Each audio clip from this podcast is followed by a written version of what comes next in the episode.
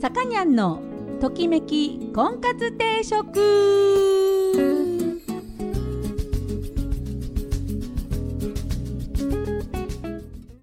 はい、えー、皆さんこんにちは。さかにゃんのときめき婚活定食今週も始まりました、えー、私結婚相談所母大ジョーナーのさかにゃんでございます、えー、ね家でお過ごしの方多いと思います、えー、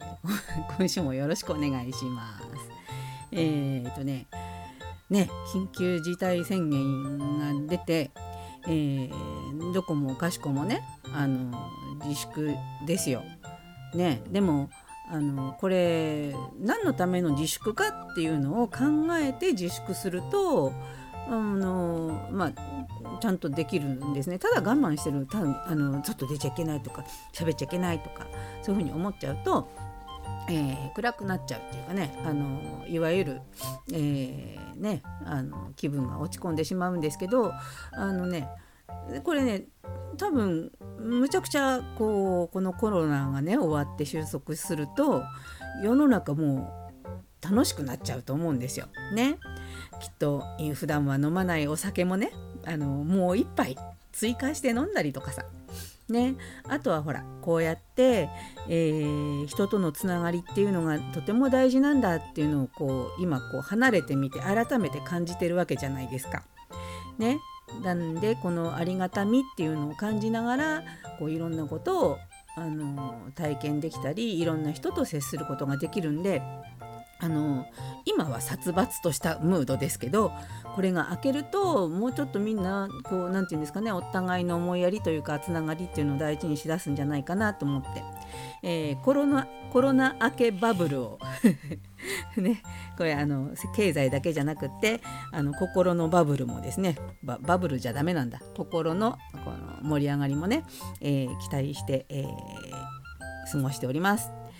えー、明るくいきま明るくいきましょうって言って明るくしてねって言って明るくなる人っていないと思うんでまあね気持ちはあのー、楽しいことを考えていければいいのかなと思ってます。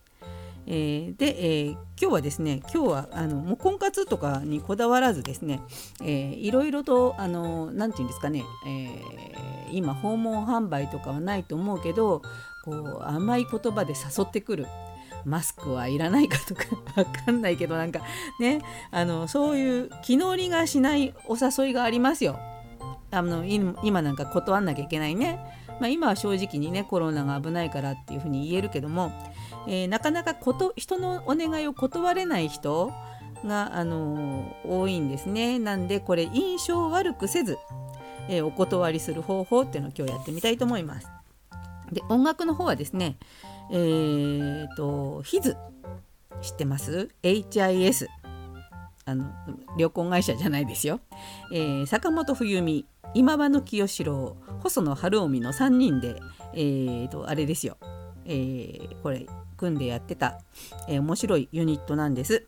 えー、この3人のヒズというね、えー、バンドバンドなのか？ユニットの、えー、曲を今日は3曲お届けしたいと思います。えーと、まずはですね1曲目「パープルヘイズ温度」ね、これ紫の煙、を、パロっておりますどうぞ。は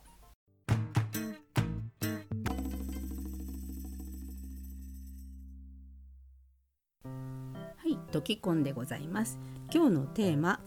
えー、上手な断り方。ね、仕事でもプライベートでもねお願いされたのを断らなきゃいけない時がありますよ。ねあの断れない人も世の中多いんですよ。それなんでかって言ったら断ったらこう相手にね不快な気持ちを与えてしまうんじゃないかなって思うから悪いなと思って断れないっていう人は多いと思うんですよ。だけどその不快にさせないっていうのであればさ断れるでしょ？断る勇気ね。これはあの嫌な思いさせないっていうこう何て言うんですか？こう保管されたね保証があれば断るのは嫌じゃないでしょ？なんでちゃんと気乗りしないお願いを引き受けないようにね、えー、印象よ印象よくっていうか印象悪くなく断る方法っていうのを今日やってみたいと思います。えー、まず簡単そうそう、えー、これをですね言っていただいた方はえ、っとねえ津田拓也さんサンマーク出版から出てる、え印象が良くなるすごい断り方」という本からちょいとつまんでお話ししていきたいと思います。えーとですねまず上手な断り方はえーとですね基本的にはまず感謝を伝える。感謝を伝えてから結論を言ってさらに感謝を言う。このサンドイッチ形式ですね、えー、例えばのことですけども友人からの飲み会の誘いを断る場合は、えー、あなたまずね誘ってくれてありがとう。これ感謝です。で、えー、でもその日は予定が入ってしまっていていけないんだ。これ結論です。でさらに、え、ごめんねって言いましょう。そうすると、まあ、相手の人は「ああ残念だね」とか言って言いますよね。だその後ごめんね誘ってくれて本当にありがとう」っていうふうに感謝で挟む。感謝結論感謝感謝お断り謝罪感謝ですねこういうふうにすることによって、まあ、通常のお誘いであれば相手はあ残念だなとは思うけどもなんか嫌な思いはしない。ね、こういった断り方を上手にしていただければまあ大概のことは断れるんじゃないかと。で、えー、この著者の方はですね著者の方の、えーとですね、やってることっていうのはこの方はですねクレーム対応の研修を数々行ってきたお断りのプロの講師ですよ。ね、講師の方この方がですね、えー、断りたい断りにくいケースっていうのを挙げてましてまあこの人がね研修先の、まあ、取引先のね部長さんから、えー、短い時間で新入社員向けの内容を詰め込んでやってよっていうふうに言われるらしいんですよ。そういった時に短い時間じゃ無理じゃんとそんなのすごい薄い研修になっちゃうよっていうことで、えー、その部長さんに時間を取ってほしいっていうふうにお願いする場合ですね。え断るというよりはそのやり方じゃダメじゃんっていうふうに言う時ですよ。えー、この方の場合はですねそういった相手とは戦わないと心得る。戦わない。戦わないでどうするのかっていうと問題を共有するんですって。ね、えー、じゃあねさっきの、ね、短い時間でパパッと研修してくれと。それも内容を詰め込んでやってほしいっていうふうに言われた時にどういう、えー、お話の流れになるかっていうのを書いてあります。まずですねそのさっきの短い時間でパパッと新入社員の研修をしてほしいと言われた時に、えー、もっといい研修にするために一緒に考えていただけませんかっていうふうに持ちかける。ね、一緒によりより良い研修にするために一緒に考えていただけませんかっていうふうに言った後に、えー、まず部長が新入社員だったらどんなことを教わりたいですかっって聞くと、まあ、部長さんがまあ言葉遣いとか名刺交換とかビジネスマナーとかねっていうふうに言うじゃないですか。そうするとどのくらいの時間かけて学びたいですか？それ10分でできます？って言うんです。ね、相手の要望を10分でやってくれって言われたら10分でできますか？っていうそうするといやそれは無理だよ1時間ぐらいやってほしいなっていうふうにあの相手から時間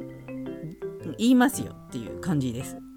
なんでこれ一方的にこうこうしたいああしたいっていうふうに相手との議論ね討論戦うんじゃなくてこう問題をこう浮き彫りにする一緒にね質問を交えながら、えー、より良い研修にしたいのは一緒だよねその目的はね。なんでそこをこう納得感を得やすく会話するということですよ。ね。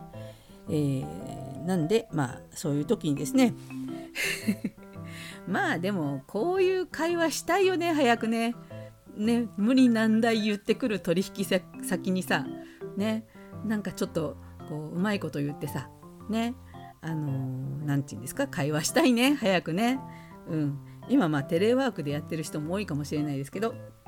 まあまあそういう人はテレワークの方が断りやすいかもね。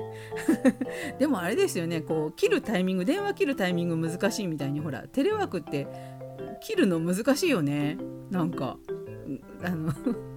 電話より切るの難しくないあれタイミング。はい。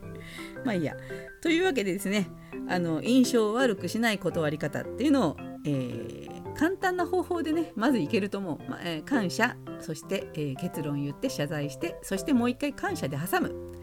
えこのやり方で大概のことは乗り越えられると思いますのでね、え今後も印象悪くせずに上手に断って、え、断ってくれっていうのも変だな。えあの人、え、何ですか？こう人間関係をね良くしていただければと思います。じゃあですね2曲目いきましょうかね。えー、500マイル ppm の500マイルです。えー、これを、えー、今はの清志郎さんが歌っております。どうぞ。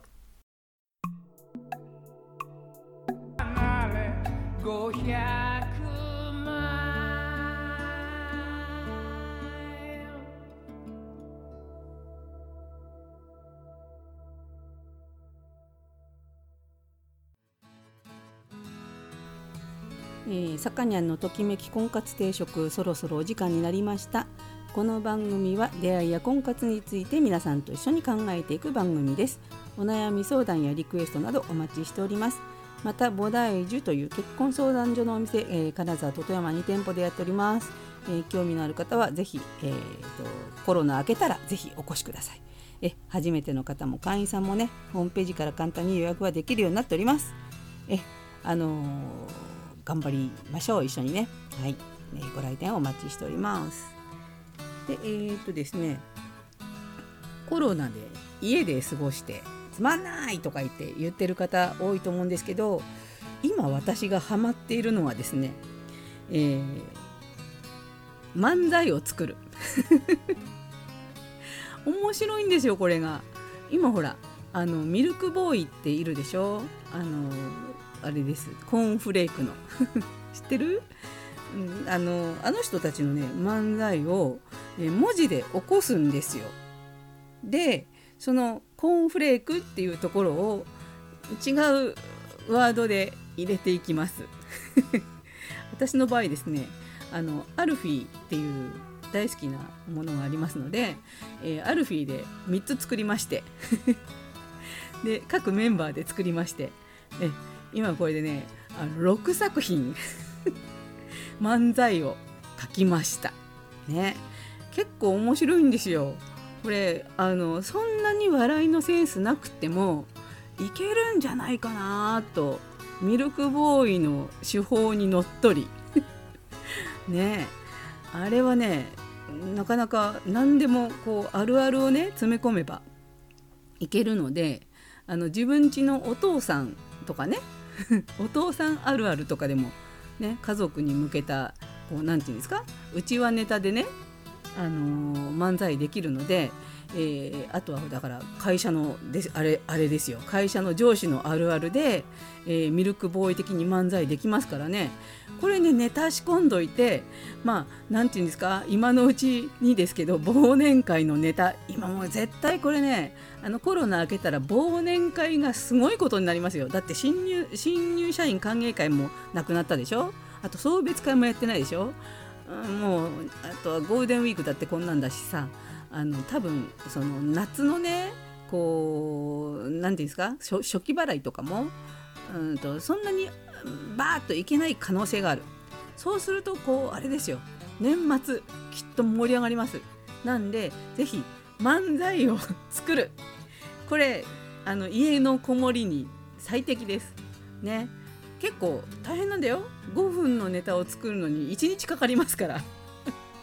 ね、あそうそう。それであの自分で喋るのもいいけど、あのー、まあ、今ネットでねアプリでね動物に喋らせるアプリっていうのがありまして、えー、それで喋らせて、えー、編集するっていう、まあ、これはちょっとあの産業的に面倒くさいのでみんなできないかもしれないけど漫才だったらほら2人いたらできるからね。ちゃんとネタ覚えなきゃいけないけどさ。これほらネタをネタ合わせするっていうのも今ソーシャルディスタンスですよ。2メートル離れてちょうどいい具合で2メートル離れて漫才していただければいいかなと。練習ねしていただければいいかなと思いますね。家で楽しむ方法いくらでもありますのでね。みんなで考えて楽しく、えー、家ごもりしましょう。はい。というわけで今日の音楽は、えー、ヒズを特集しておりました。えー、これねオリジナルですヒズの、ね、今2曲カバーをお届けしたんですけども、えー、オリジナルでございます、えー、坂本冬美ちゃんが歌っています。恋人はいないっていうねあの胸にしみる曲を、えー、きながらお別れしたいと思います。お相手は菩提寺のさかにゃんでございました。それでは皆さんまた来週。さようなら。